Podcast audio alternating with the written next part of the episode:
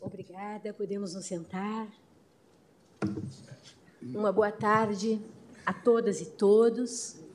Declaro aberta a 22ª sessão extraordinária do plenário do Supremo Tribunal Federal, neste 1 de agosto de 2023, dando início ao segundo semestre deste ano judiciário.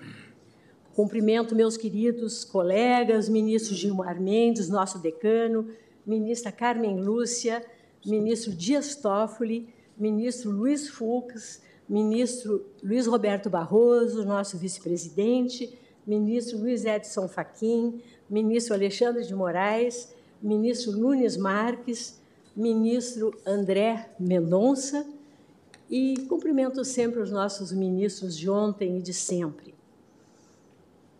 É uma alegria e uma honra estar aqui com Vossas Excelências. Cumprimento também o senhor Procurador-Geral da República, doutor Augusto Aras, os advogados, advogadas, servidores, servidoras, os profissionais de imprensa e todos os que se encontram presentes e os que nos assistem de forma remota. Desejo tenhamos todos recobrado as forças para enfrentarmos os desafios desse segundo semestre em que o Supremo Tribunal Federal, sereno, unido e altaneiro, dá continuidade de forma colegiada à missão institucional precípua que lhe comete a Constituição Cidadã de 1988, de guarda das normas constitucionais e sempre na defesa intransigente do Estado democrático de direito. Não me canso de repetir que as instituições sobrepairam aos indivíduos que as compõem elas é que importam.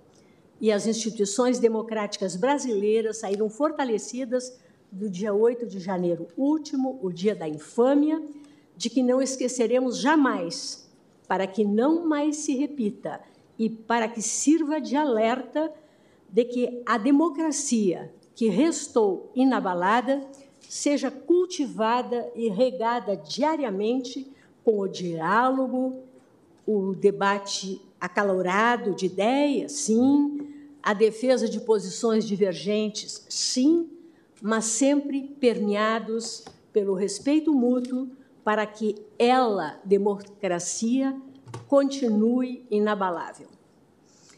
Esta retomada de trabalhos do segundo período do ano judiciário de 2023 tem para mim, permitam-me dizê-lo, um sentido, um sabor especial depois de 47 anos de magistratura, quase 12 deles no exercício da jurisdição constitucional nessa Suprema Corte. Uma honra inexcedível que guardo no peito. Encerrarei, em meio a este semestre, um longo caminho que comecei a trilhar no meu Rio Grande do Sul, em 19 de maio de 1976, tendo presente sempre os versos de Antônio Machado, o inspirado poeta espanhol, quando diz: Caminhante, o caminho se faz ao caminhar. Versos que ecoam na poesia do nosso Mário Quintana, quando lembra que são os passos que fazem o caminho. E não posso esquecer que o caminho há de ser trilhado até o fim, quando o novo círculo se inicia é o que celebra Hermann Hesse no seu poema tão conhecido Degraus. Por isso, peço licença para reiterar mais uma vez meu compromisso com a defesa diuturna e intransigente da integridade do regime democrático e da jurisdição constitucional, que abracei como profissão de fé em minha carreira e que adotei como norte dessa gestão. E também para reafirmar forte na reverência incondicional à autoridade da Constituição da República, ao dogma da separação de poderes e à integridade dos direitos fundamentais, para reafirmar, repito, a resiliência do Poder Judiciário no cumprimento de sua função institucional na conformação do caráter dinâmico do Estado Democrático de Direito em constante aperfeiçoamento.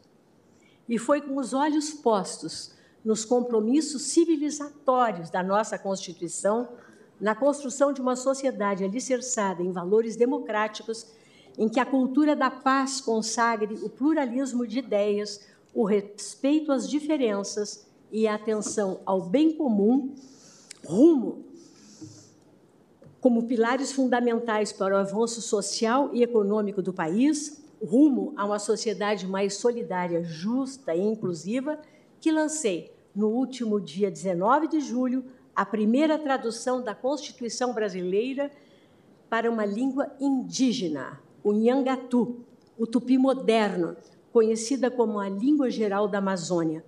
O lançamento ocorreu na cidade de São Gabriel, da Cachoeira, no Alto Rio Negro, no Amazonas, reconhecidamente o município mais indígena do Brasil.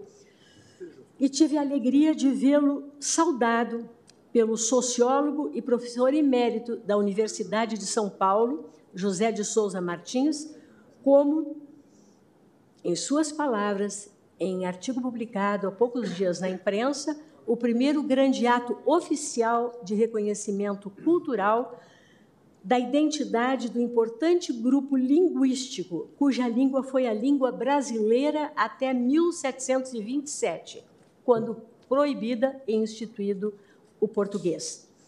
Contei para a realização deste projeto como braço executor com a nossa equipe do DMF, do Conselho Nacional de Justiça, liderada pelo juiz Luiz Geraldo Lanfredi, e ainda com a parceria preciosa do Tribunal de Justiça do Estado do Amazonas, tudo sob a orientação segura do professor Marco Luquezzi, presidente da Fundação Biblioteca Nacional e membro da Academia Brasileira de Letras, a quem renovo meus agradecimentos. Como eu disse na ocasião, traduzir a Constituição para um idioma indígena é um símbolo do nosso compromisso de garantir que todos os povos indígenas tenham acesso à justiça e conhecimento das leis que regem nosso país, fortalecendo sua participação na vida política, social, econômica e jurídica. Na década, na década internacional das línguas indígenas, iniciada em 2022 e instituída pela Assembleia Geral das Nações Unidas e de forma alinhada ao Objetivo de Desenvolvimento Sustentável 16, relativo à paz, justiça e instituições eficazes, trata-se de importante passo para o cumprimento do objetivo de promover sociedades pacíficas e inclusivas, ampliando o acesso à justiça e construindo instituições eficazes, responsáveis e inclusivas em todos os níveis. E, para além disso, é uma manifestação do compromisso do Supremo Tribunal Federal e de todo o poder judiciário brasileiro com a guarda da Constituição, com a defesa da democracia, com a promoção dos direitos humanos e a, com a construção de um país mais justo e igualitário. Ainda focando os grupos vulneráveis e invisibilizados, promovemos também, agora em julho, à frente do CNJ, e tendo presente a liminar concedida por este Supremo Tribunal Federal na DPF 347, então na relatoria do ministro Marco Aurélio, cujo mérito, agora redistribuída a ação ao ministro Luiz Roberto Barroso, será submetido a julgamento por este plenário em breve, a retomada pelos 27 tribunais de justiça e os seis tribunais regionais federais do país dos murtirões carcerários, em novo formato proporcionado pelo avanço tecnológico dos últimos tempos. Percorri na última semana cinco capitais brasileiras, as dos estados do Mato Grosso, Rio Grande do Norte, Bahia, Minas Gerais e São Paulo, com visita a diversas unidades prisionais e proposta de revisão de 100 mil processos entre os meses de julho e agosto em todas as unidades da federação. Este projeto, relembro, foi uma exitosa iniciativa do nosso decano, ministro Gilmar Mendes, quando presidente do Supremo Tribunal Federal e do Conselho Nacional de Justiça no ano de 2008 e se prolongou até 2014, período em que revisados, solucionados 400 mil processos. está sendo agora retomado com o objetivo de garantir o cumprimento da legislação e da jurisprudência consolidada, possibilitando desafogar as unidades prisionais do país, bem assim garantir os direitos fundamentais na área prisional. Trata-se de iniciativa essencial para conferir voz e rosto aos que estão privados de liberdade, a conclamar o Poder Judiciário ao fomento de uma cultura de atuação judicial efetiva, que pressupõe o cumprimento intransigente da Constituição da República, da Lei de Execução Penal, dos precedentes vinculantes das Cortes Superiores e dos tratados internacionais. Em São Félix do Xingu, também em julho, acompanhei um dia de nosso projeto de justiça itinerante cooperativa na Amazônia Legal, levando atendimento à população ribeirinha, ribeirinha em parceria com as demais instituições do sistema de justiça, nos âmbitos federal e estadual, como o Ministério Público, a Defensoria Pública e ainda em parceria com o Poder Executivo. Visitei igualmente na região metropolitana de Salvador, no município Lauro de Freitas, o Quilombo Quingoma, que remonta ao século XVI, conta com uma população atual de 3.500 pessoas e foi reconhecido em março último pelo rei da Nigéria como território iorubá. Lá conheci a realidade, agruras e o sofrimento de diversas comunidades quilombolas, relatadas pelas respectivas lideranças que para lá se deslocaram e que lutam pelo reconhecimento dos direitos de posse, propriedade e titulação dos territórios tradicionais. Criei grupo de trabalho no CNJ para estudos e propostas visando a melhoria da atuação do Poder Judiciário no processamento de ações judiciais a respeito. Registro, por fim, a visita à cripta de Rui Barbosa, no Tribunal de Justiça de Salvador, como um momento de enorme emoção, considerando o papel fundamental de Rui Barbosa na história dessa Suprema Corte, que exaltamos em nossa sessão solene de 1 de março último, quando do centenário de seu falecimento. E a simbologia de que hoje se reveste o seu busto vilipendiado no último dia 8 de janeiro, no hall desse prédio histórico do Supremo Tribunal Federal. Feitos esses registros e lembrando a troca, agora em julho, do carpete deste plenário, completando a reconstrução desta sede covardemente invadida e atacada no dia da infâmia, quero ainda, de público, manifestar carinhoso agradecimento ao querido ministro Luiz Roberto Barroso por ter compartilhado comigo, na condição de vice-presidente, o plantão judiciário no mês de julho, em que proferimos juntos 3.082 despachos e decisões. O Supremo Tribunal Federal não para. Finalizo noticiando que disponibilizaremos, ainda neste mês de agosto, o novo plenário virtual integrado ao STF Digital, um dos projetos da nossa gestão, agora concluído, que trará funcionalidades para otimizar o processo decisório desta Corte. O novo sistema entrará em produção para as sessões inaugurais das turmas e do plenário, que ocorrerão de 25 de agosto a 1 de setembro. A partir daí, a transição seguirá de forma gradual, com aumento paulatino do número de processos pautados no novo plenário virtual, de modo a garantir a substituição segura do sistema.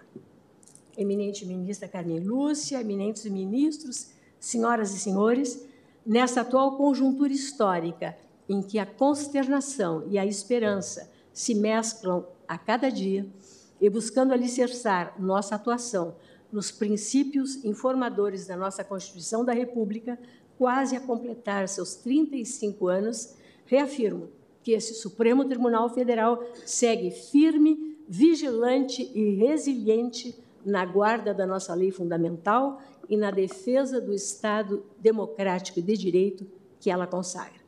Saúdo novamente a todas e todos, com votos efusivos de um excelente semestre de profícuo trabalho em prol da sociedade brasileira. Peço à senhora secretária que proceda à leitura da ata da sessão anterior. Presidente, você se permite ao Ministério Público uma manifestação?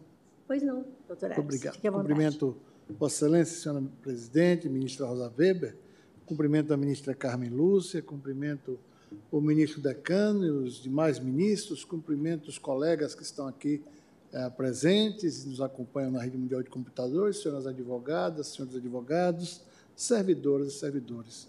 A Procuradoria-Geral da República apresenta, nesta ocasião da abertura das atividades deste segundo semestre, votos de profícua e vitoriosa atividade desta Suprema Corte na magna função da guarda da Constituição da República.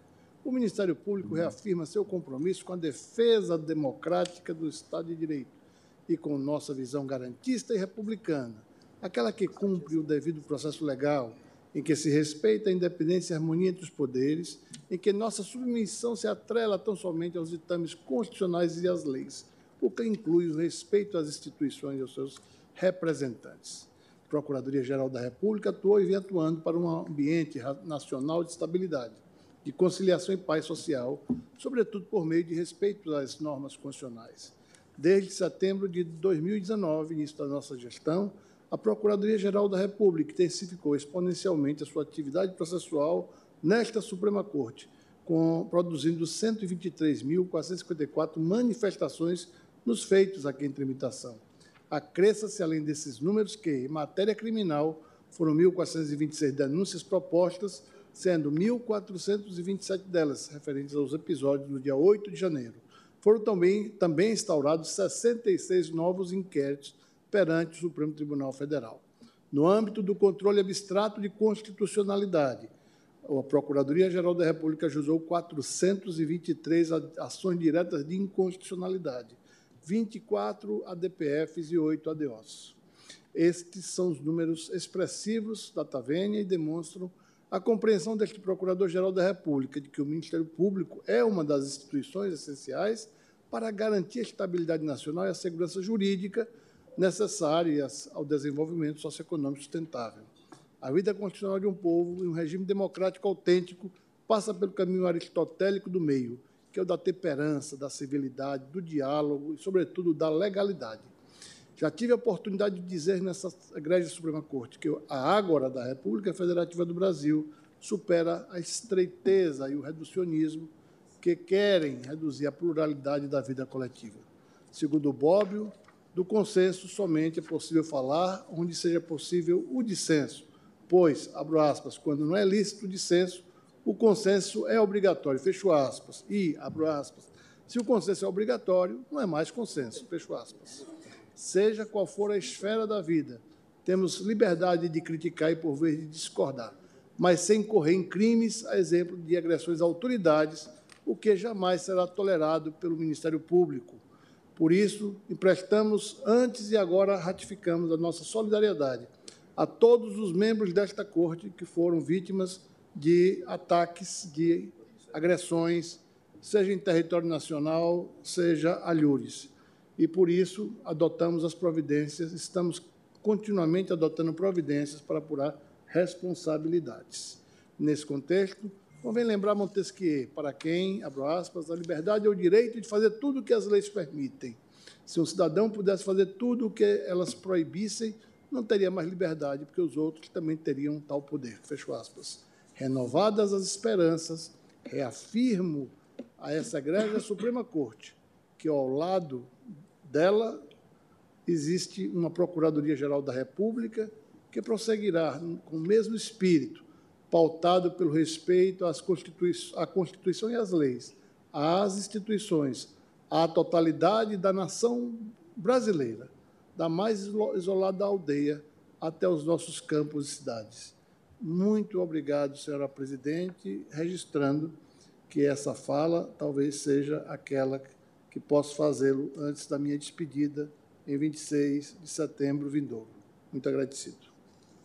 Agradeço ao doutor Augusto Aras. Então, agora sim, peço à senhora secretária que proceda à leitura da ata da sessão anterior. Ata da 21ª sessão extraordinária do plenário do Supremo Tribunal Federal, realizada em 30 de junho de 2023. Presidência da senhora ministra Rosa Weber, Presentes à sessão os senhores ministros Gilmar Mendes, Carmen Lúcia, Dias Toffoli, Luiz Fux, Roberto Barroso, Edson Fachin, Alexandre de Moraes, Nunes Marques e André Mendonça. Procurador-Geral da República, doutor Antônio Augusto Brandão de Aras. Abriu-se a sessão às 10 horas e 28 minutos, sendo lida e aprovada a ata da sessão anterior. Pergunto aos eminentes pares se há alguma observação ou complementação a ser feita na ata.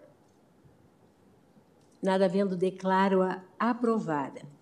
E chamo para continuidade de julgamento a arguição de descumprimento de preceito fundamental 779, sob a relatoria do ministro Dias Toffoli, em que requerente o Partido Democrático Trabalhista, e que diz com as ODS 5, igualdade de gênero, 10, redução das desigualdades e 16, paz, justiça e instituições eficazes. Nós apreciamos esse processo em duas oportunidades, em duas assentadas. Na primeira, agora, quando do julgamento do mérito. Na primeira, o eminente ministro Dias Toffoli, na qualidade de relator, proferiu seu voto, que seria um voto de parcial procedência.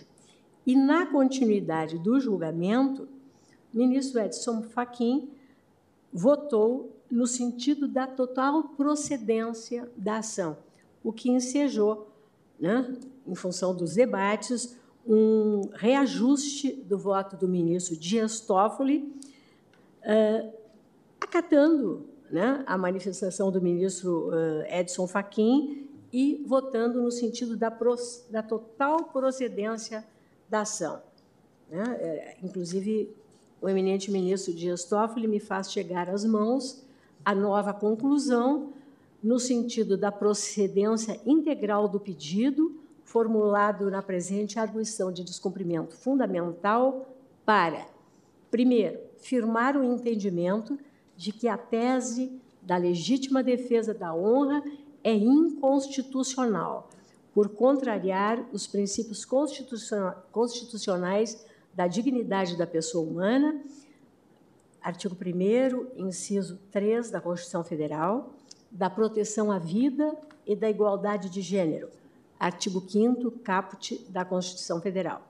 Segundo, para conferir interpretação conforme a Constituição aos artigos 23, inciso 2 e 25, caput e parágrafo único do Código Penal, e ao artigo 65 do Código de Processo Penal, de modo a excluir a legítima defesa da honra do âmbito do Instituto da Legítima Defesa e, por consequência, obstar à defesa, à acusação, à autoridade policial e ao juízo que utilizem, direta ou indiretamente, a tese de legítima defesa da honra ou qualquer argumento que induza a tese nas fases pré-processual ou processual penais, bem como durante o julgamento perante o tribunal do júri, sob pena de nulidade do ato e do julgamento.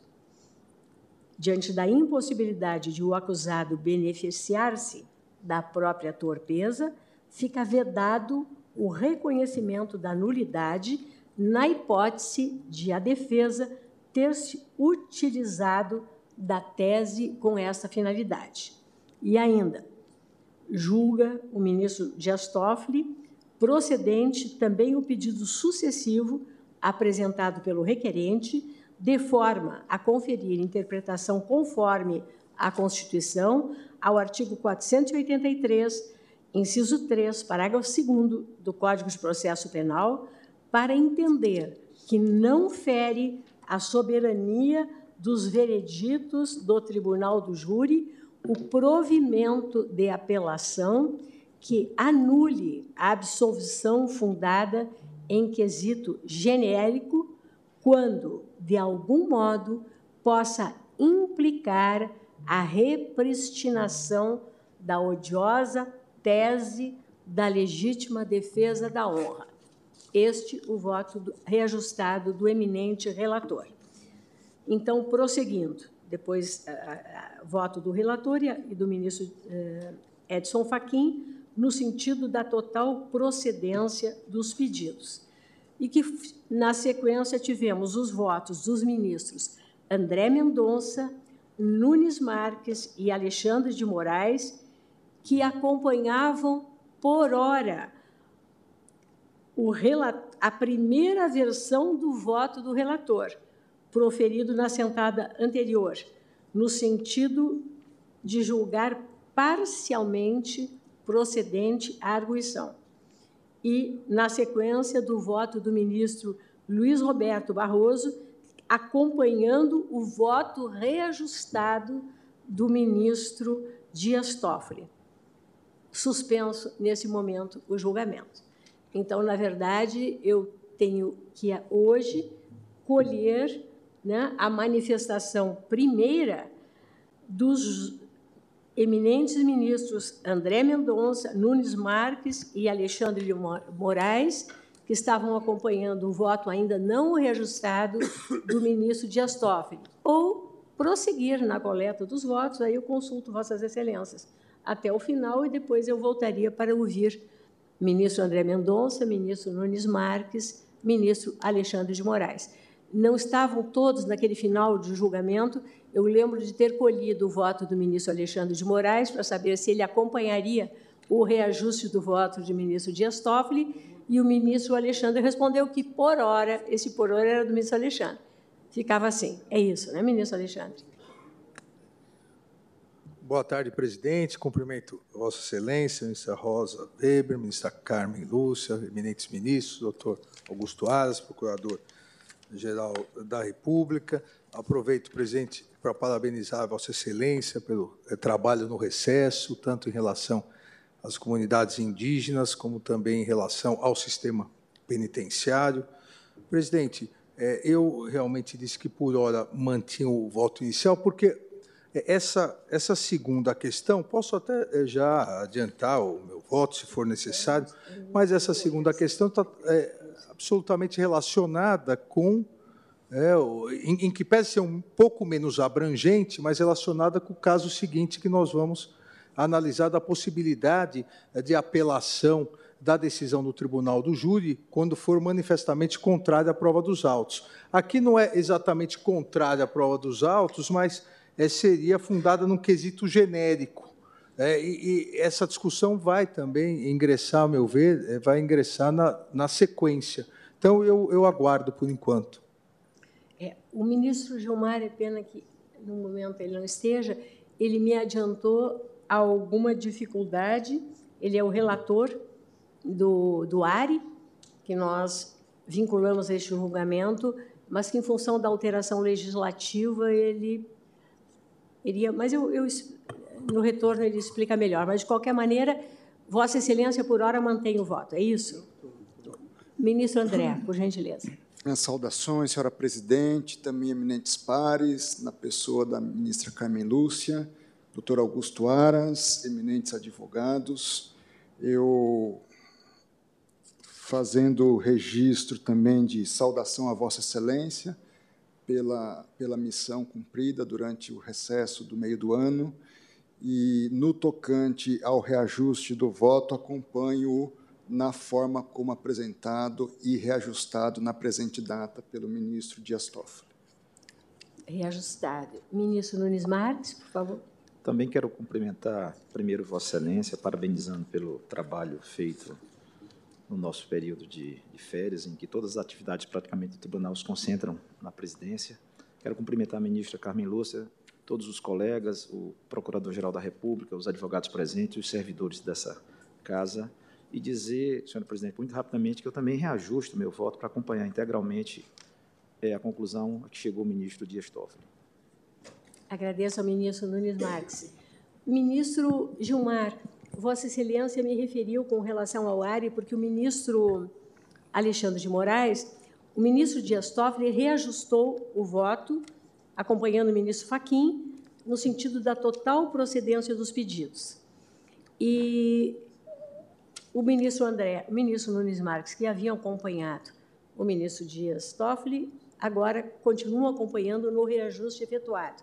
mas o ministro Alexandre, digamos, se reportando ao ARE da relatoria de Vossa Excelência, ele, por hora, mantém o juízo de parcial procedência dos pedidos, ou seja, o voto anterior do ministro Dias Toffoli.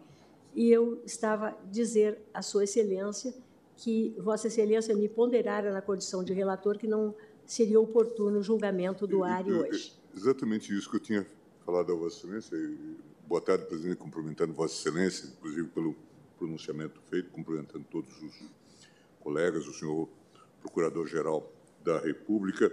É, eu entendo que, diante do debate que resulta de uma profunda mudança é, do julgamento do júri, é, talvez nós devêssemos refletir um pouco e, de alguma forma, não associar a matéria que está no ar e a ADPF. Por isso que eu indiquei que devêssemos fazer a separação mas eu vi também a ponderação trazida pelo ministro Alexandre e vou me filiar à sua posição, eh, mantendo o, o, o, voto nesse sentido.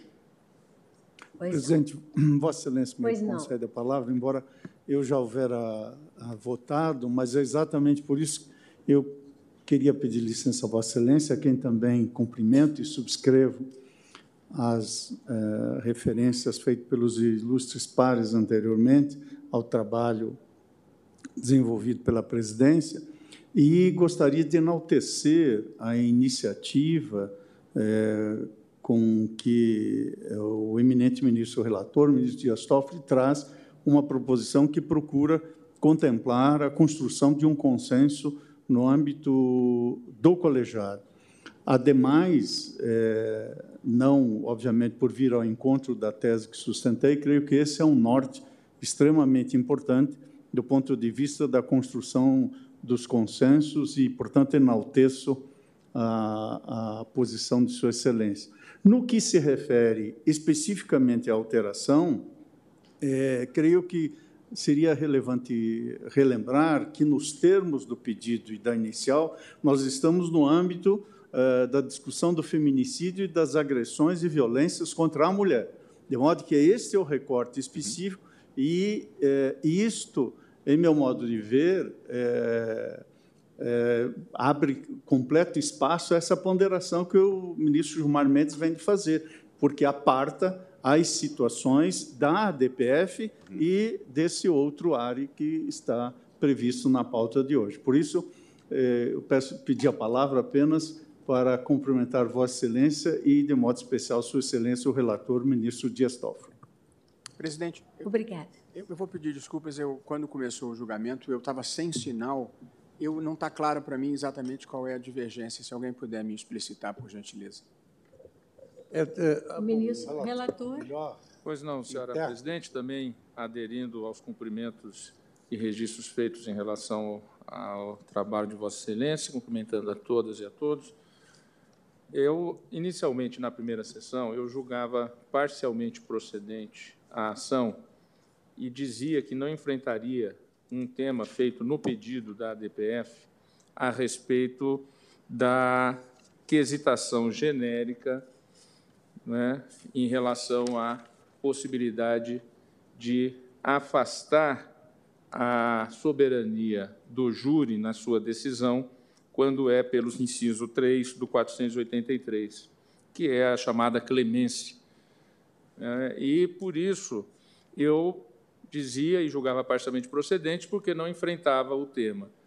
Advertido, no bom sentido, pelo ministro Luiz Edson Fachin, ainda no intervalo da sessão, ele gentilmente disse que divergiria nessa parte, porque estando em controle concentrado era importante nós enfrentarmos isso nos limites do pedido, que eram específicos em relação ao feminicídio. Feminicídio.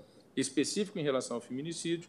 Sua Excelência fez, então, o seu voto e, a partir do voto de Sua Excelência, eu retifiquei o meu posicionamento para julgar integralmente procedente a ação, porque me convenci dos argumentos de Sua Excelência de que isso não implicava, de nenhuma forma, uma limitação ao amplo é, julgamento do ARE de relatoria do ministro Gilmar Mendes. E aí eu reajustei o voto para a integral procedência da ação. E hoje, no início da sessão, deixei na bancada para Vossas Excelências o dispositivo final do meu voto, que tive a honra de tê-lo lido na pessoa, na voz da querida presidente Rosa Weber. Tanto a divergência quanto a esse parágrafo final. É, integral procedência, é o parágrafo final. Tá. Integral procedência. Eu, eu mantenho o... a minha posição acompanhando o voto reajustado, reajustado do ministro, do ministro Presidente. Pois não, ministro Alexandre. Presidente, é, é, eu, eu aqui quero é, divergir dessa questão de que um não afeta o outro. Na verdade, o, o que, em ambos os casos, é o fundamento principal é entender se a soberania do júri é afetada ou não pela possibilidade do Tribunal de Justiça, eh, ou, excepcionalmente, o Tribunal Geral Federal, é do tribunal devolver para um novo julgamento. Essa questão está no primeiro caso, no caso de feminicídio, quesito genérico, só que menos abrangente, porque a argumentação é a utilização da legítima defesa da honra. Mas a grande questão a ser discutida é se isso fere ou não a soberania do júri. O segundo caso, ARI, a questão é a mesma. Se os jurados julgarem contrariamente à prova dos autos, inclusive pela legítima defesa da honra, se é possível é, um novo julgamento. Então, não me parece, com todo o respeito, aos posicionamentos diversos, não me parece é que é, as duas questões não sejam a mesma. O fundamento é o mesmo. Se é possível um julgamento feito pelo júri ser refeito pelo júri também, mas ser refeito. Se a soberania do júri ela comporta uma análise pelo tribunal togado e a partir dessa análise a necessidade de um novo julgamento, sempre pelo tribunal do júri.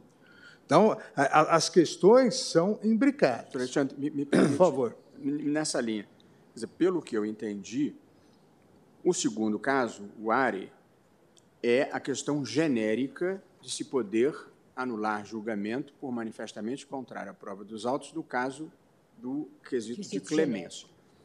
E, pelo que eu entendi, a decisão do ministro Toffoli, neste caso, faz um recorte específico e diz se a tese do júri for legítima defesa da honra, aí é possível anulá-lo, independentemente do juízo de clemência. Portanto, é um recorte específico, ao passo que o segundo é a questão geral. Mas, é, é certo, ministro Luiz Roberto, mas o que ocorre é o seguinte: o júri ele não vai dizer se foi pela legítima defesa da honra, se foi pela clemência é, ou se for por qualquer outro motivo. O júri vai votar no quesito genérico, seja no caso do feminicídio, seja nos demais casos. Nós estamos fazendo esse recorte, mas o júri, no momento do júri, é, materialidade, autoria, qualificação, sim. Quesito genérico, não, absolvo. Ah, mas absolveu por quê? O júri não precisa motivar. Então, nós é. não sabemos se foi pela legítima defesa da honra ou por qualquer outro fundamento, inclusive a clemência. Por isso que me parece que o raciocínio é o mesmo. Pode o Tribunal de Justiça determinar é, a devolução para o júri julgar novamente, que seria o caso seguinte. Eu queria fazer uma participação, permite, primeiramente saudando a presidente pela excelente presidência no recesso, saudar nossos colegas na pessoa do nosso decano e da ministra Carmen Lúcia, a questão é que a, a DPF ela abrange a impossibilidade jurídica de acusação, defesa, petições alegarem legítima defesa da honra. Então, não tem como o jurado decidir com base na legítima defesa da honra, porque está tá proibida essa articulação de argumentos. Agora, claro, isso vai ser até difícil de aferir, mas isso competirá ao Tribunal de Apelação né, competirá ao Tribunal de Apelação. Ah, sim, sim ministro Fux, eu concordo totalmente, mas é, o, a premissa inicial do tribunal é saber, o tribunal pode alterar a decisão do júri e devolver para o júri decidir novamente. Isso vale para o primeiro caso ou o segundo. Mas eu não, eu não quero tumultuar, presidente, e uma vez que o, o eminente ministro Gilmar retirou de julgamento, então eu vou readequar e acompanho o ministro Toffoli, mesmo que seja nesse ainda é, é, corte menor em relação ao feminicídio. É, porque eu também entendi que o ministro Toffoli fez o reajuste necessário, porque, sem conhecer da questão do recurso, eventualmente poderia impedir que o réu recorresse. Quer dizer, o júri é, consagraria que não houve defesa da honra, ele não poderia recorrer. Assim não, o ministro Dias Toffoli é, assentou, julgo procedente o pedido, a fim de conferir interpretação conforme a Constituição, ao artigo do Código de Processo Penal, para entender que não fere a soberania dos vereditos do Tribunal do Júri o provimento da apelação que anule a absolvição fundada em quesito genérico da legítima defesa da honra. Então, ministro Fux, a, a, é claro que o júri não motiva a sua decisão. Não, mas no meio mas a defesa debate, tem né? uma tese jurídica. É. Eu, eu mesmo estava presente, não, não, presente, mas foi um caso ocorrido no Rio, um caso É. célebre É. e de um assassinato em armação de Búzios, em que a tese de defesa, Era. sustentada pelo eminente ex-ministro aposentado Evandro Lins e Silva, foi a de legítima defesa da honra e que prevaleceu. E o júri foi anulado. E depois foi a novo julgamento. Portanto, a defesa tem uma tese. Às vezes pode até ter mais de uma, mas geralmente tem uma tese central. O que eu entendi do voto do ministro Toffoli é que se a tese central ou uma das teses determinantes for de legítima defesa da honra, você pode anular, É. eh, independentemente do quesito genérico. Que E isso é distrito ao feminicídio. Né? Isso, específico para feminicídio. É importante mencionar. É isso. Então, Acompanha integralmente. então, na verdade, até agora, todos acompanharam o voto reajustado. Também reajuste. O ministro Gilmar também, do ministro Dias Toffoli. Ministro Luiz Fux, Vossa Excelência está com a palavra os que não votaram. Ministro Luiz Fux, ministra Carmen Lúcia, ministro Gilmar e a presidência. E aí eu, é, é, eu Agora- torno, eu, eu dou o rótulo de voto a tudo que eu falei para estar de acordo com o ministro gestor. Tá certo. Então, colho o voto da ministra Carmen Lúcia. Senhora presidente, senhores ministros, cumprimento na pessoa do ministro relator, Dias Toffoli, que tão apropriadamente, desde a turma, já tinha suscitado, na ocasião, a necessidade de termos esse encontro jurídicos grave, senhor Procurador-Geral da República, senhores advogados, senhores servidores, os que nos acompanham também. Senhora presidente, eu ouvi com muita atenção e cumprimentando Vossa Excelência pelo trabalho realizado, principalmente nesse período de recesso, e principalmente por ter pautado esta matéria, esta questão. Eu ouvi em numerosos votos, e com muita pertinência, que este é um caso em que se determina a procedência para e a, a interpretação conforme, porque contrariaria os princípios da dignidade humana, enfim, haveria uma inconstitucionalidade, ou há uma inconstitucionalidade. Eu digo que esta tese da chamada legítima defesa da honra é mais que um- uma questão jurídica, é uma questão de humanidade. Nós, mulheres, continuamos a ser tratadas, e esta tese adotada ainda com frequência, tanto que chegou este processo aqui, como coisa e como coisa a que se submeter objetivamente, como objeto, ao poder de mando de alguém, inclusive para destruição. E nós estamos nesse julgamento em agosto de 2023, e eu lembro, e vou apenas fazer a referência no, no voto escrito, de que faço juntada, que no processo de colonização do território brasileiro, quando adotadas as ordenações filipinas, desde 1605, havia uma norma que assegurava, aspas, o poder do homem sobre o corpo e a vida da mulher. E quando se diz a vida, e ainda hoje, com essa violência que se tornou endêmica no Brasil, e não há um dia que qualquer pessoa que tem um mínimo de preocupação em saber o que se passa, na, como principais informações, não tenha notícia de um feminicídio ocorrido a cada seis horas no Brasil. E, neste sentido, naquelas ordenações, quando se falava sobre o poder do homem, sobre o corpo e a vida da mulher, é a vida na sua inteireza, a vida, inclusive, psíquica. Naquele, aquelas ordenações, há uma norma que estabelece, estabelecia no livro 5, e eu leio apenas para lembrar como que, de 1605 até 2023, as leis mudam, as constituições mudam, o direito muda, os costumes que levam a aplicações absolutamente desumanas contra nós mulheres continuam a prevalecer. Naquele título 38 da, das ordenações, se tipificava do que matou sua mulher por pô-la achar em adultério, e se dizia: achando o homem casado sua mulher em adultério, licitamente poderá matar a si a ela como adúltero salvo se o marido for peão e o adúltero fidalgo ou nosso desembargador, ou pessoa de maior qualidade. Porém, quando matasse alguma das sobreditas pessoas, achando-a com a sua mulher em adultério, não morrerá, ou seja, se for um desembargador ou um fidalgo, mas será degradado para a África com pregão na audiência pelo tempo que os julgadores bem parecer, segundo a pessoa que matar. Isto para dizer que este código estabelecia a possibilidade específica de licitamente o homem matar a mulher que tiver da qual tivesse prova bastante do adultério. E afirmava-se: esse será livre sem pena alguma. O ministro Barroso acaba de lembrar de um celebérrimo caso de uma mulher mineira que foi morta em armação de Búzios, e ele saiu no primeiro julgamento livre, sem pena alguma, e não estávamos no início do século XVII.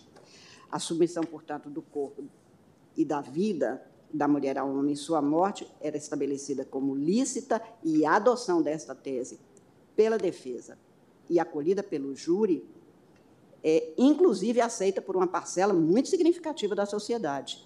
A vitimização do, do réu, nestes casos, se faz indo a, em busca de informações sobre a mulher, o, aspas, o que ela teria feito para merecer isso. Portanto, sendo merecedora do assassinato, no caso do feminicídio, o homem não teria feito nada demais.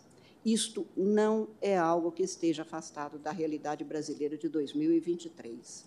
Uma mulher é violentada a cada quatro minutos no Brasil em 2023.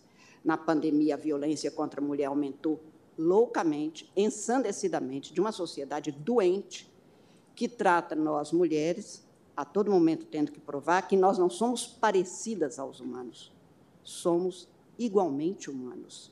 Mas é isto que se tem. Ainda hoje, o tempo todo, parece muito, mas se pode matar animais, matar mulheres também, porque afinal parecem muito, mas podem cometer algo que não tem nada de sentimento nisso, é apenas um jogo de poder.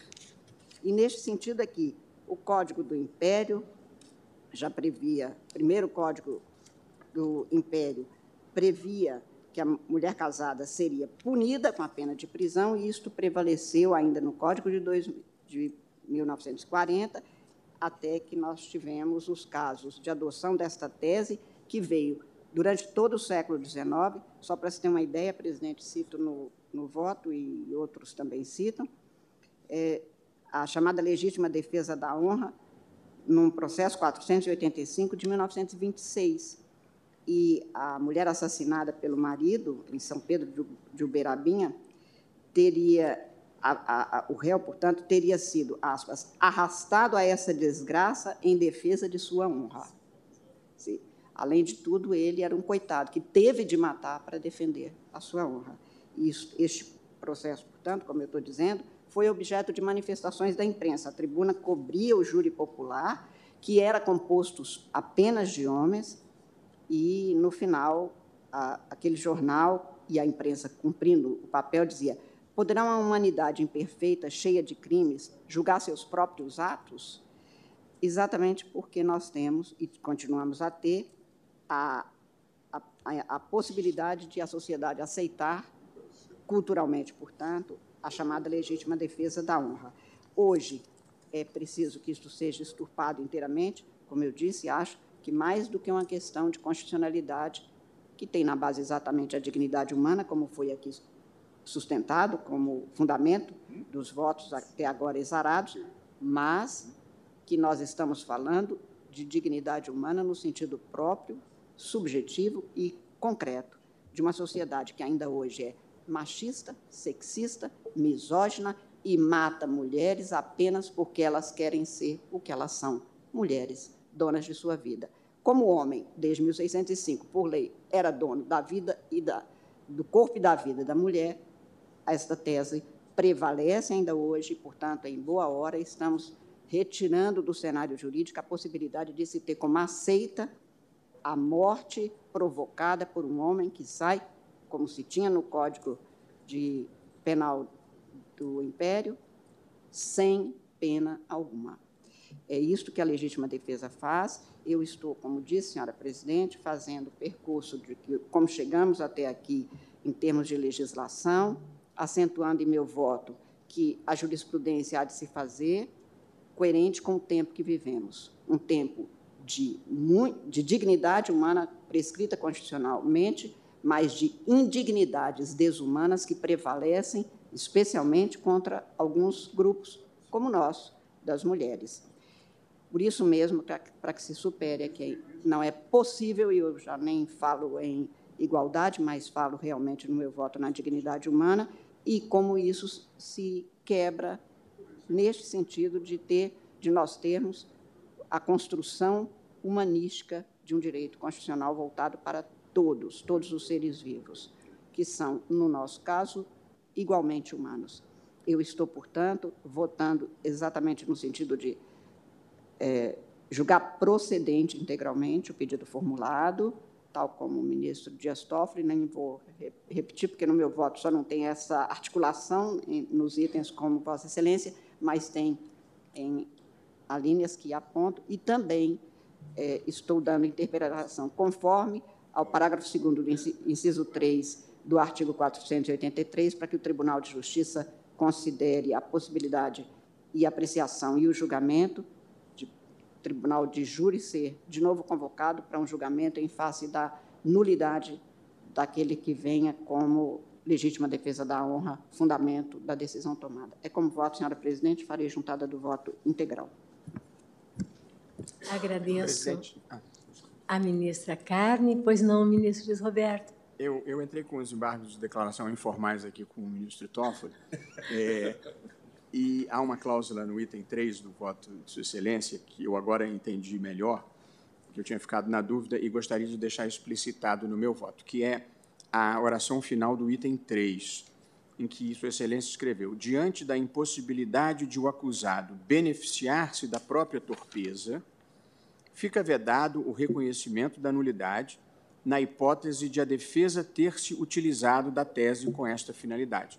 Eu tinha ficado na dúvida sobre o sentido, e Sua Excelência deixou claro, e eu estou de acordo e queria deixar consignado, que é, se o advogado, por esperteza, invocar a tese que nós dizemos que gera nulidade, ele não pode invocar a nulidade depois do julgamento do júri. É, é isso que está dito aqui. Para pedir um novo julgamento. Para pedir um novo julgamento. De modo que gostaria de que constasse do meu voto essa explicitação para evitar essa esperteza. E é bem-vinda esses embargos né, do debate, porque é, eu refletindo aqui, senhora presidente, e como fiz distribuir aos colegas, e tenho a honra de estar sendo acompanhado até agora à unanimidade, eu, eu acho que talvez seria melhor colocar como item 4. Então, eu vou colocar como item 4 e destaco do item 3, que aí eu acho que fica mais, com, mais fácil a, a apreensão da, do objeto. Então, vou fazer essa alteração, colocar como item 4. Sim, ficaria como item Ficaria 4, o item 4. Diante, diante da impossibilidade exato. dele. Perfeito. Realmente aperfeiçoa, ministro. Agradeço ao ministro Luiz Roberto Barroso sempre a sua inteligência e didática. Ótimo.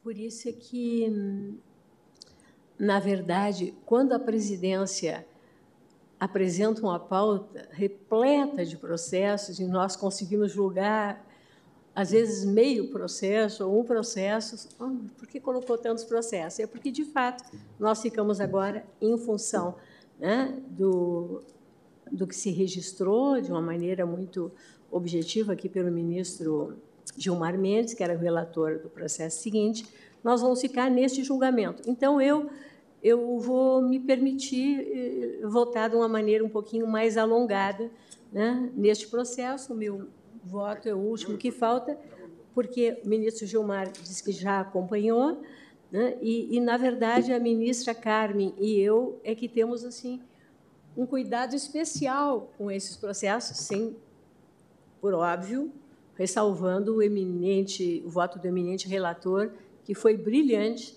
né, e, do meu ponto de vista, examinou com muita pertinência Nência todos os itens. E agora inclusive com essa explicitação parece-me que esse recorte ele de fato ele vai ele vai lançar uma luz objetiva no é, quando da realização dos júris e mesmo com a própria quesitação, né? mesmo o quesito genérico, quando apreciado, com todas essas explicitações, não vai gerar, do meu ponto de vista, qualquer dúvida. No meu voto, e esse tema, como eu disse, é um tema caro à ministra Carmen e a mim, pela condição feminina, eu, eu faço uma análise a partir né, da própria literatura. Né? E eu trago a legítima defesa na honra, da honra na obra de Jorge Amado, numa das suas obras mais icônicas, que é o Gabriela Crave Canela, e eu transcrevo, aspas, de súbito, naquele dia de sol esplêndido, na hora calma da sesta, o coronel jesuíno Mendonça descarregara seu revólver na esposa e no amante, emocionando a cidade. A notícia correra rápida como relâmpago e cresceram o respeito e a admiração que já cercavam a figura magra e um tanto sombria do fazendeiro. Cresceram o respeito e a admiração pela figura do fazendeiro que descarregara a arma matando a mulher num feminicídio. Porque assim, diz Jorge Amado, era em Ilhéus. Honra de marido enganado só com sangue podia ser lavada. Nessa obra, repito, Gabriela Crave Canela, ambientada na década de 1920, Jorge Amado descreve os valores e costumes sociais e familiares vigentes no período áureo do ciclo do cacau em Ilhéus. Nesse célebre romance, o escritor baiano reconstrói, o, o, o doutor Aras deve gostar dessa referência, né? reconstrói baiano, que é o universo nordestino no início do século XX, narrando as crônicas de uma sociedade predominantemente patriarcal, arcaica e autoritária. E como a ministra Carmen Lúcia acabou de sublinhar, que não mudou muito, continua misógina e machista. A história começa no dia claro, de sol primaveril, em que o fazendeiro jesuíno Mendonça mata a tiros de revólver a dona Sinhazinha Guedes Mendonça, sua esposa, e o doutor Osmundo Pimentel, com quem a mulher do fazendeiro mantinha um caso amoroso. Não obstante, à época, o progresso econômico e social de Ilhéus se alastrasse em ritmo impetuoso, alguns costumes e tradições ancestrais, ecos dos últimos tiros trocados nas lutas pela conquista da terra, ainda vigoravam na região como se fossem leis. Uma delas, e aqui abro aspas, estou transcrevendo o amado, das mais indiscutidas foi cumprida pelo coronel Jesuíno. Honra de marido enganado, só com sangue podia ser lavada. Esse código de honra, digo eu, acha-se tão profundamente assentado na intimidade das tradições sociais e familiares do povo sertanejo, ao ponto de já não se precisar mais sua origem, mas apenas ter certeza da sua existência.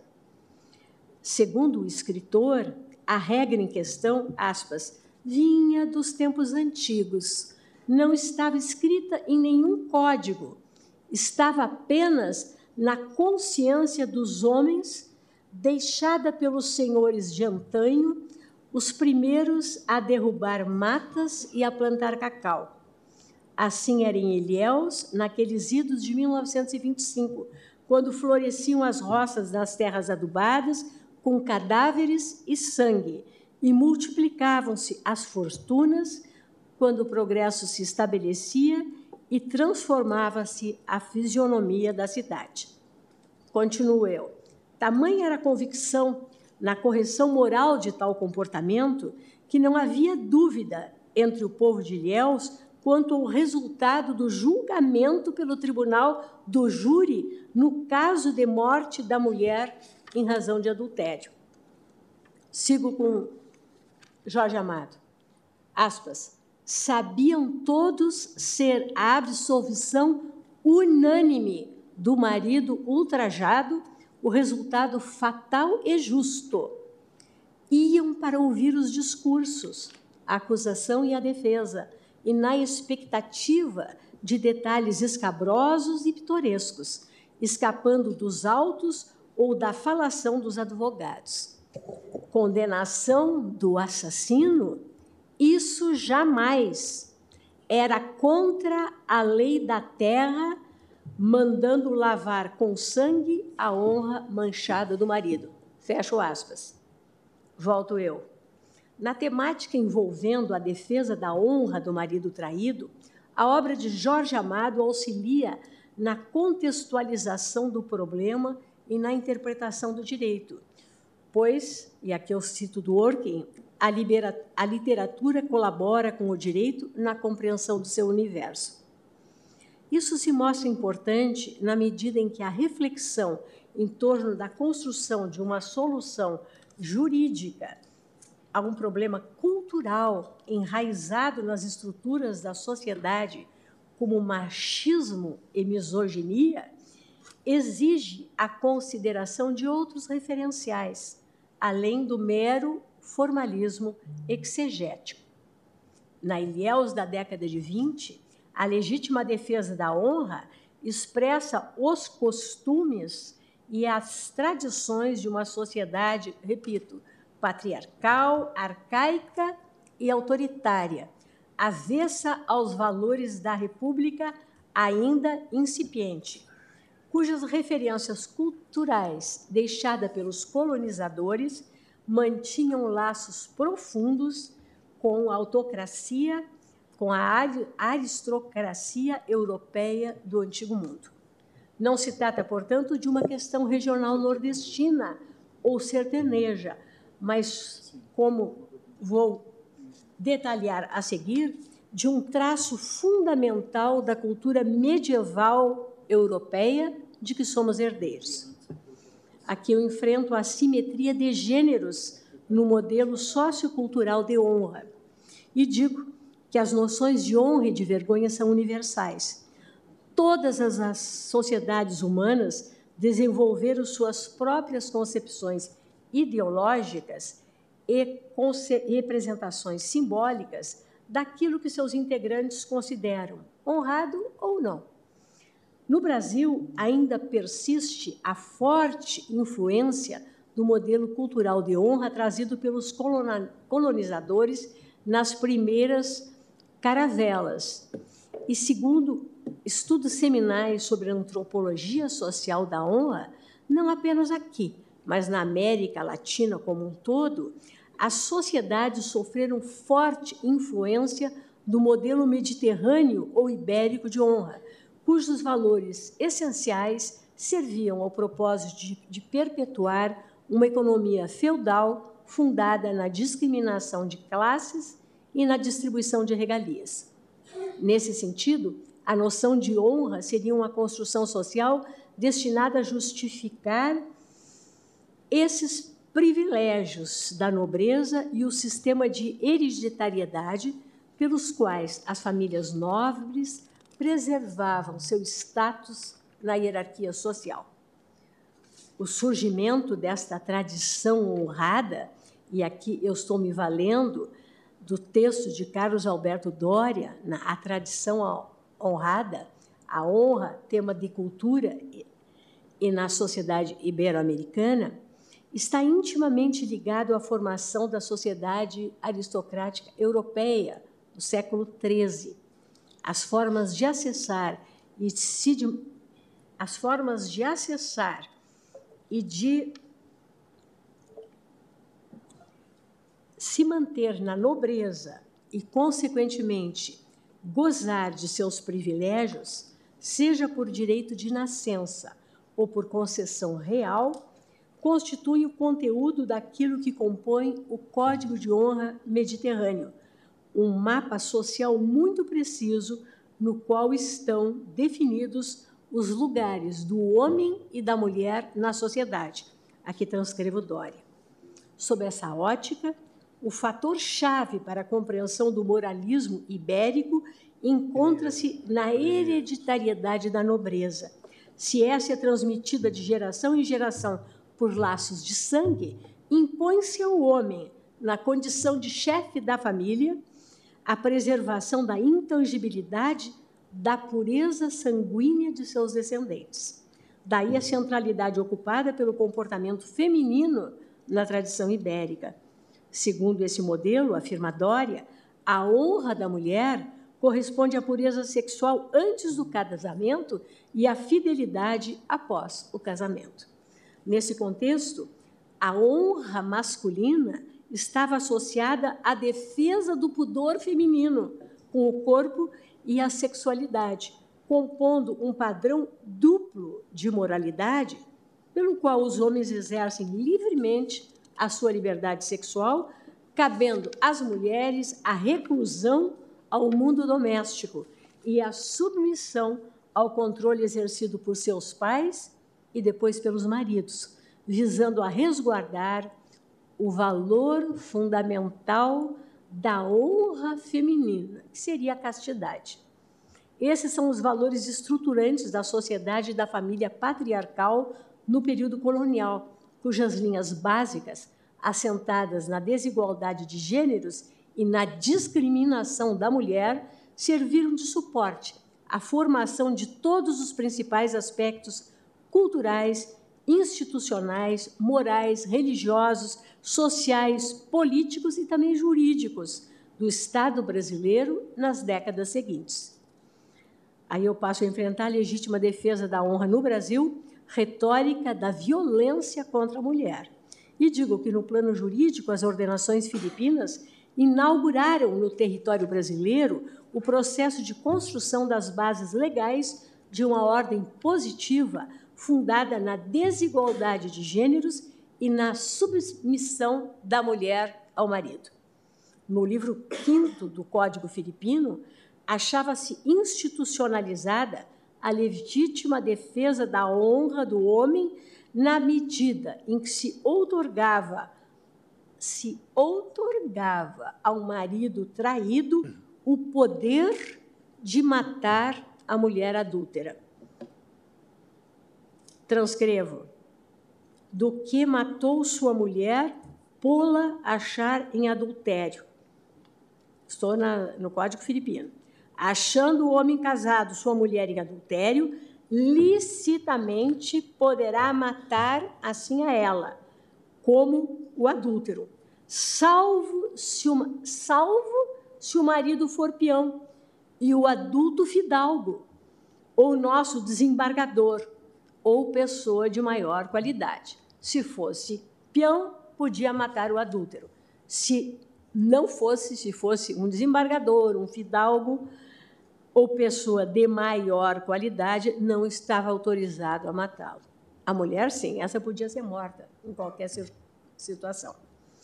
A norma, esta que acabo de ler, evidencia não apenas o poder absoluto do homem sobre o corpo e a vida da mulher, mas também a estratificação social existente na sociedade aristocrática ibérica de que é fruto. Ao marido, seja ele nobre ou peão, assegura-se o direito de matar a esposa infiel. Quando adúltero, só poderá ser morto se for peão, por, pois não permitida a vingança de sangue contra o fidalgo. Mais à frente, a legislação penal imperial, nosso Código Penal de 1830, e o Código Penal republicano de 1890 extinguiram ao menos no plano legal, o direito do marido matar a esposa infiel. Contudo, embora essas codificações tenham sofrido forte influência da ideologia liberal prevalecente após a Revolução Americana, as revoluções americana e francesa, ainda assim preservaram grande parte da misoginia existente na cultura medieval ibérica. Não apenas a legislação penal diferenciava entre as mulheres honestas e virgens, de um lado, e as mulheres defloradas ou públicas e prostitutas, de outro, como também positivava o padrão duplo de moralidade, ao estabelecer que o adultério masculino somente se configurava com a infidelidade duradoura, enquanto o adultério feminino ensejava a condenação por qualquer ato isolado de traição. É muita coisa, né? Nem mesmo a proclamação da República e o reconhecimento do, do direito de igualdade de todos perante a lei, com a respectiva declaração do fim dos foros e privilégios da nobreza, isso pela Constituição do, do Império, a de 1800, eh, a, a, a primeira da República, a de 1891, artigo 72, parágrafo 2 foram capazes de pôr fim à opressão masculina às mulheres, constrangidas a desempenharem apenas os seus papéis de gênero, pelos quais jamais poderiam exercer plenamente sua dignidade inerente. Pela legislação civil, relembro, Código Civil de 1916, as mulheres perdiam a capacidade civil plena ao casarem, cabendo ao marido administrar tanto os bens comuns do casal quanto os particulares da esposa. Somente mediante autorização do marido as mulheres podiam exercer atividade profissional.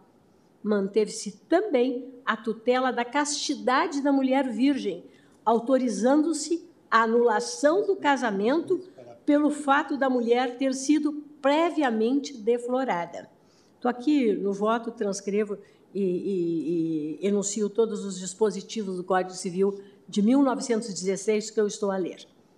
Na realidade, porém, até pouco, a legislação penal brasileira ainda tutelava apenas a castidade feminina e não sua dignidade sexual, trazendo figuras delitivas destinadas à proteção da mulher honesta. Código Penal 215, 216, 219 na redação original. E da mulher virgem. Código Penal 215, parágrafo único, e 217 na redação original.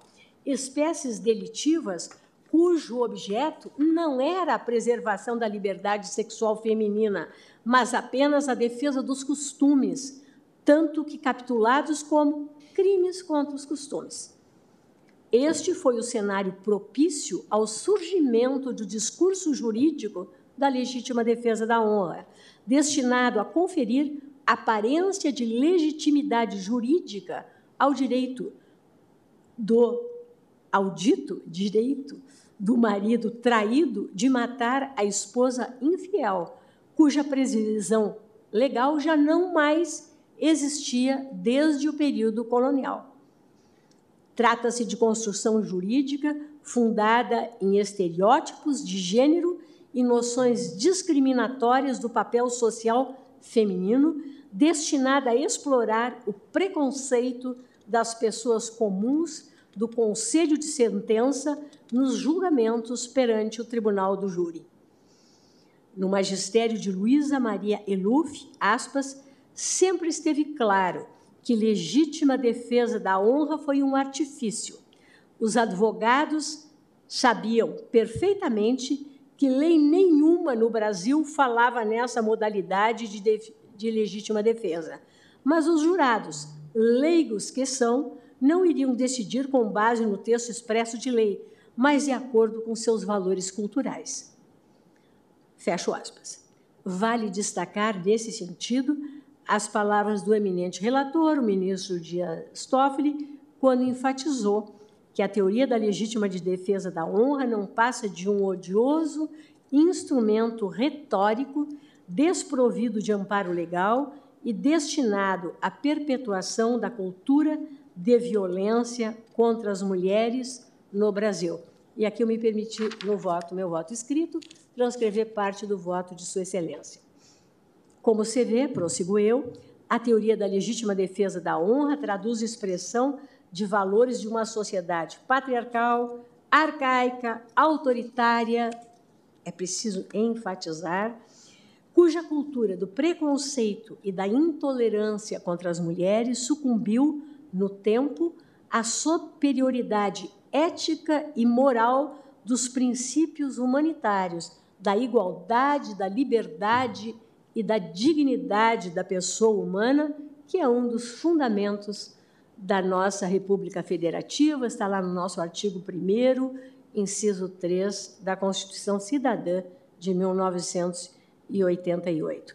E eu, aqui no voto, passo a rememorar os momentos mais significativos do longo itinerário percorrido pelas mulheres no processo histórico de afirmação dos seus direitos e de combate à discriminação de gênero.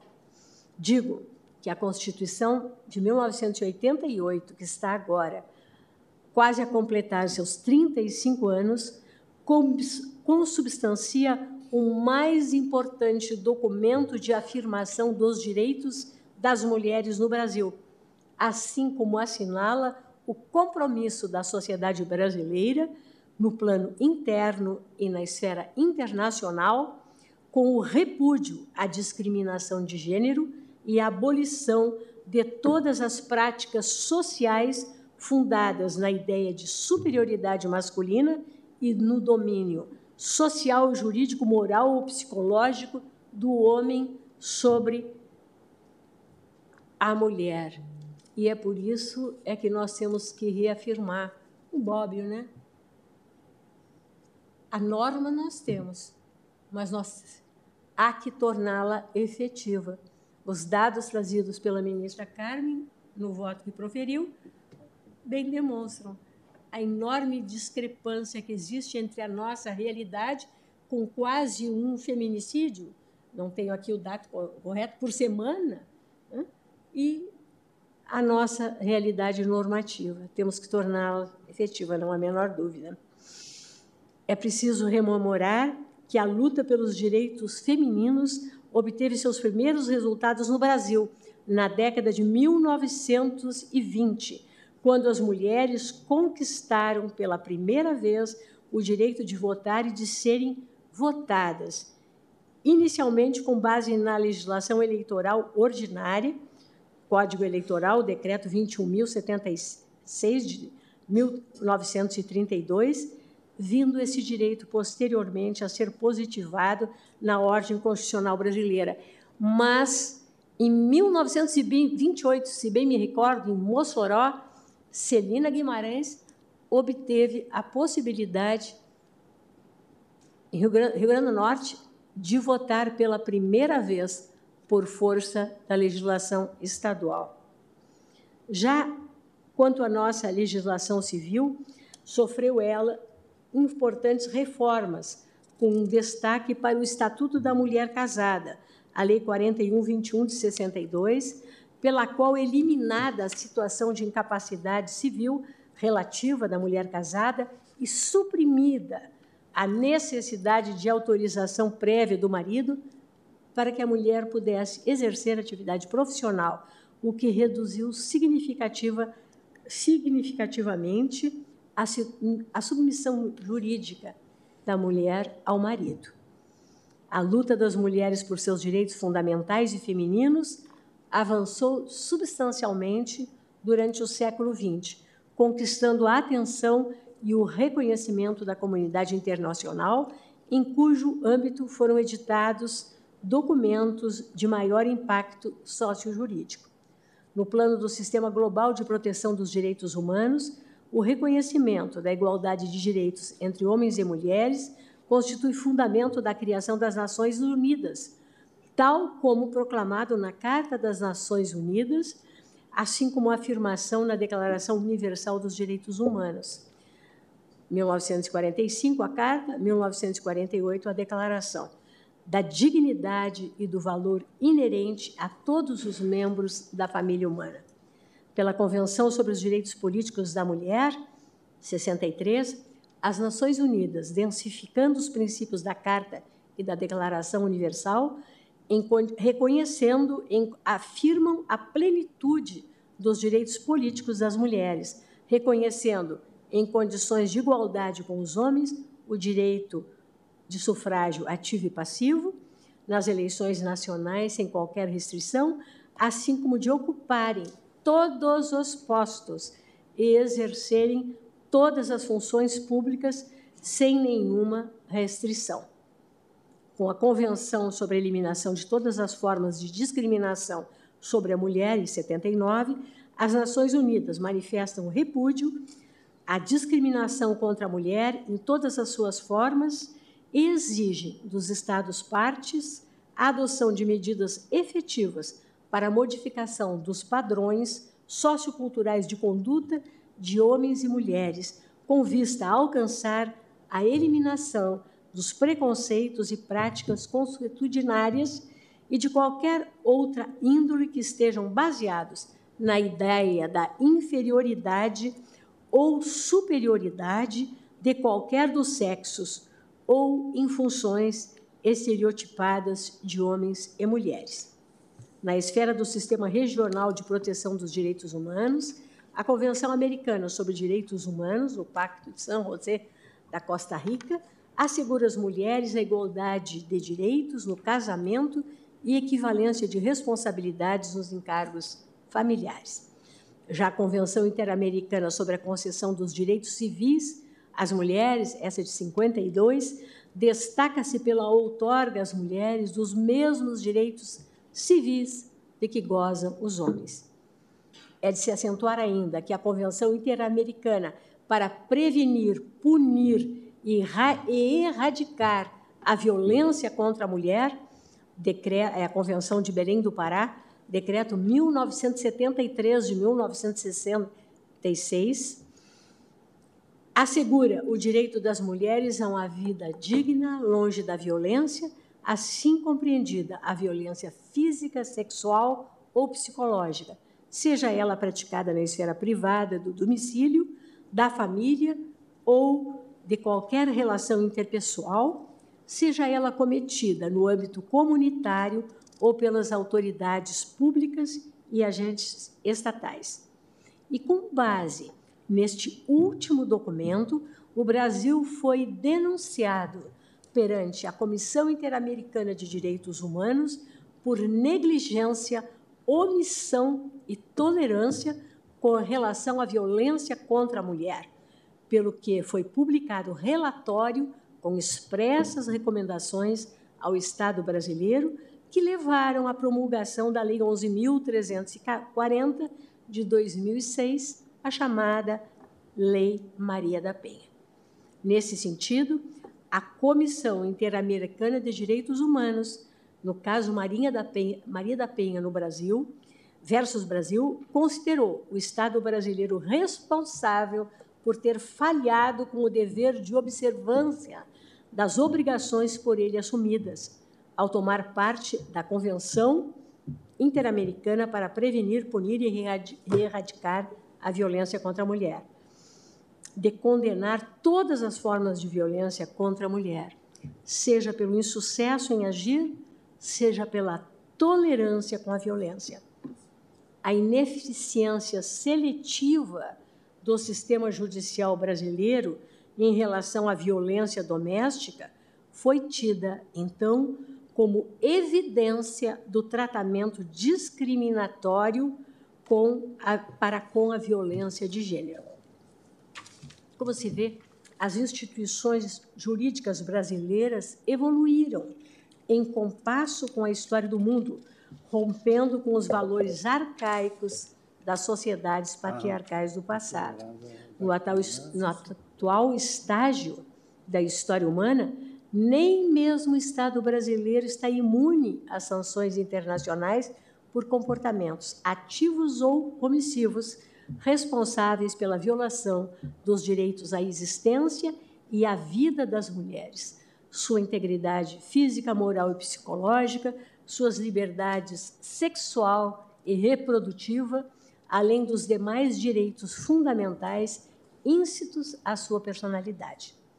Simplesmente não há espaço no contexto de uma sociedade democrática, livre, justa e solidária, fundada no primado da dignidade da pessoa humana para a restauração dos costumes medievais e desumanos do passado, pelos quais tantas mulheres foram vítimas da violência e do abuso, em defesa da ideologia patriarcal fundada no, pressuposto da superioridade masculina, pela qual se legitima a eliminação da vida de mulheres para a reafirmação de seus papéis sociais de gênero e a proteção daquilo que os homens, em uma visão de mundo permeada pelo preconceito e a ignorância, consideravam e alguns talvez ainda consideram ser a sua honra. Somente no seio de uma comunidade cujas bases sociais se assentam na desigualdade de gêneros e na discriminação da mulher, é possível conceber o surgimento do discurso impregnado de ódio e preconceito por meio do qual legitima-se, em defesa da honra do homem traído, o assassinato da mulher infiel, seja por motivo de efetiva infidelidade ou em razão de ciúmes doentios. Por meio deste odioso discurso de justificação, a mulher vítima do feminicídio sofre sucessivas violências, primeiro contra seu corpo físico, pondo vida à sua vida, pondo fim à sua vida. Em seguida, com o assassinato de sua reputação e ultraje à sua memória, reduzida sua história pessoal ao estigma da mulher indecente e traidora, como se toda a sua existência somente se justificasse em razão de seus compromissos matrimoniais ou amorosos. É por isso que, atualmente, sob a égide da Ordem Constitucional de 1988, a sociedade brasileira, rigorosamente comprometida com os princípios da dignidade da pessoa humana e com o repúdio à violência e a todas as formas de discriminação, já não mais tolera que nenhuma pessoa seja privada do direito à vida, especialmente quanto à injusta, quando a injusta agressão resulta de motivos fundados no preconceito de gênero e no ódio às mulheres e à condição feminina. É digno de destaque, para encerrar esse voto, que no romance de Jorge Amado, ao chegar em Ilhéus, Gabriela traz consigo os ventos da renovação econômica, social e cultural indicativos do declínio do antigo regime patriarcal em vigor na sociedade sertaneja. Gabriela representa, de um lado, a força feminina, em sua trajetória como retirante e sertaneja, aprende a sobreviver sozinha, sem marido ou família, na, traves, na travessia pela inóspita Caatinga, onde muitas vezes homens e mulheres esgotados e famélicos ficavam para trás. De outro lado, Gabriela simboliza a condição feminina e toda sua liberdade inerente. Desfruta do poder de guiar-se pelo coração e conferir sentido à existência conforme sua própria razão e sensibilidade. Com os pés descalços e flor nos cabelos, segue seu caminho dançando, cantando e sonhando, insuscetível de governo pela sociedade ou pelos homens, porque nasceu assim, cresceu assim e será sempre assim. Ao final do romance, a sociedade de Ilhéus, iluminada pelos ideais renovadores dos novos tempos e pelos encantos de Gabriela, já não se identifica mais com os valores do passado.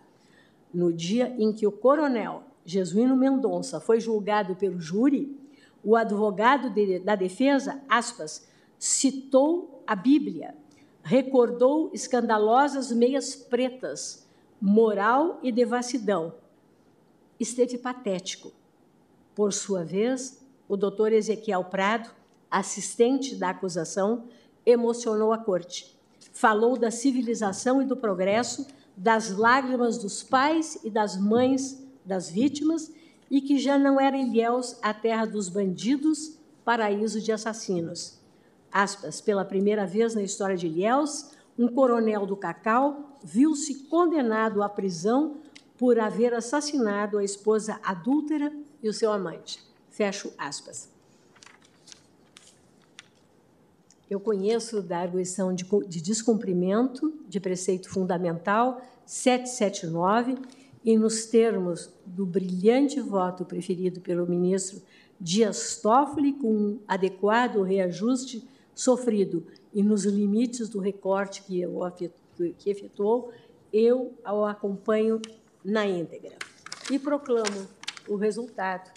Decisão unânime nos termos do juízo de procedência dos pedidos enunciados pelo ministro Dias Toffoli no voto que hoje nos trouxe e que eu tive a honra e o privilégio de fazer a leitura para Vossas Excelências no início.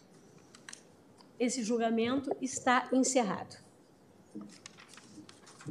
São 16 horas e 13 minutos. Uh, ministro, nós teríamos o nosso intervalo, de qualquer maneira, mas temos na pauta mais dois processos e eu consulto o eminente relator. O ARI fica retirado. Fica retirado, comunico aos senhores advogados, às senhoras advogadas, e com relação ao último item da pauta, essa é de amanhã, aqui, né? É a ação penal 969, sob a relatoria de Vossa Excelência, ministro Gilmar Mendes, eu observo que atuava como revisor o ministro Ricardo Lewandowski. Sim. Presidente, este caso é, é um caso que tivemos muita confusão. É, ficou empate. É, o presidente da época, o ministro Fux, é, decidiu por aguardar o ministro André Mendonça. Hoje, segundo a jurisprudência, felizmente em vigor, o empate levaria à absolvição, mas agora eu tenho é, um pedido da defesa e também da Procuradoria, um acordo de não persecução penal. Portanto, me parece que era o caso mesmo de, de absolvição, o que correto, como nós firmamos no caso já, já julgamos Colo, e, mas agora tem um pedido de acordo de não persecução, por isso que eu disse a Vossa Excelência. Que nós não poderíamos. Que, é, e acho que tem processos idênticos com o ministro Cássio. Aí a perda de objetos provenientes, não viu? E acho que. Consulta o ministro é, André já, Mendonça, ou concedo a palavra, me permita, dizendo. Pois não.